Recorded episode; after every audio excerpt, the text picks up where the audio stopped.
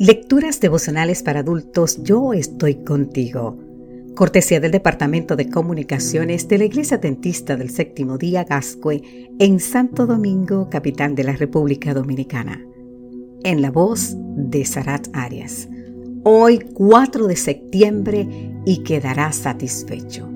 En el libro de Isaías, capítulo 53, versículo 11 nos dice, verá el fruto de la aflicción de su alma y quedará satisfecho.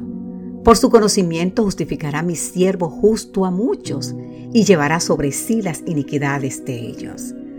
La revista The Atlantic realizó la siguiente pregunta a sus lectores.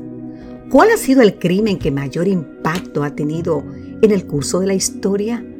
Uno de ellos contestó que había sido el asesinato del archiduque de Austria, Francisco Fernando, el crimen que desencadenó la Primera Guerra Mundial y sentó las bases para la Segunda Guerra Mundial.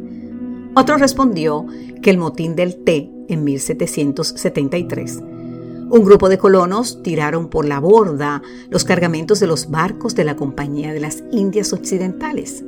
Ese crimen hizo que los ingleses endurecieran sus leyes contra las colonias británicas de Norteamérica, lo cual provocó que las colonias americanas se rebelaran que se fundaran los Estados Unidos de América. Sin embargo, es el capítulo 53 de Isaías al que nos narra las atrocidades del crimen más espantoso que alguna vez se haya cometido en este planeta. Un crimen que cambió la historia del universo. De acuerdo con el profeta, Jesús fue desechado, despreciado, llevó nuestras enfermedades y sufrió nuestros dolores. Fue herido por nuestras rebeliones, molido por nuestros pecados. Por darnos la paz, cayó sobre él el castigo y por sus llagas fuimos nosotros curados.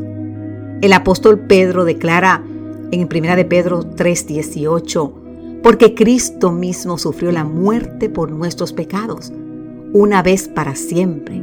Él era inocente, pero sufrió por los malos para llevarlos a ustedes a Dios.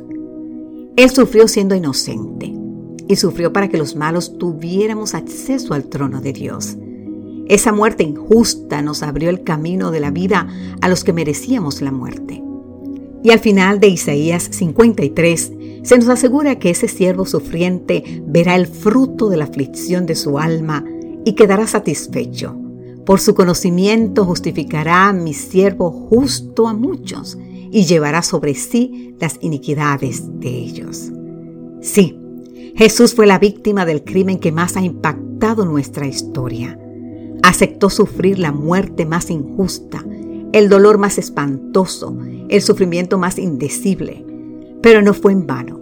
Él quedará satisfecho a ver el cambio que su muerte ha producido en nuestra vida, querido amigo, querida amiga. Quedará satisfecho si aceptamos su sacrificio y decidimos vivir con Él en el reino de los cielos.